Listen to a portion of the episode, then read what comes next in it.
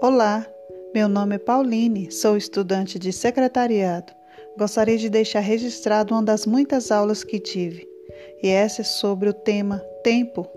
É a frase que foi dita que me fez refletir como estou usando o meu tempo. É a frase de Tuca Neves. Não é a falta de tempo que nos persegue, é a falta de organização. Acredito que usamos muito a desculpa da falta de tempo para esconder nossas dificuldades em lidar com o tempo o que fazer, como e quando fazer. A falta de organização e planejamento nas tarefas diárias dificulta nossa rotina e atrapalha nosso processo de aprendizado e mudança, que acontece somente na movimentação.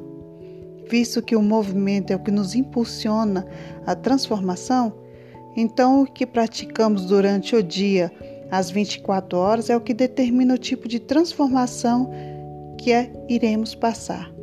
Porém, cada indivíduo evolui de forma diferente. E o porquê do tempo? E porquê da hora? Porque o movimento e o tempo estão interligados.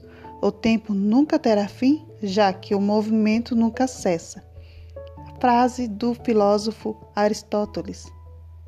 Durante esse processo, a pessoa se questiona de suas decisões e ações, porque são elas que determinarão o que queremos ser e onde queremos chegar.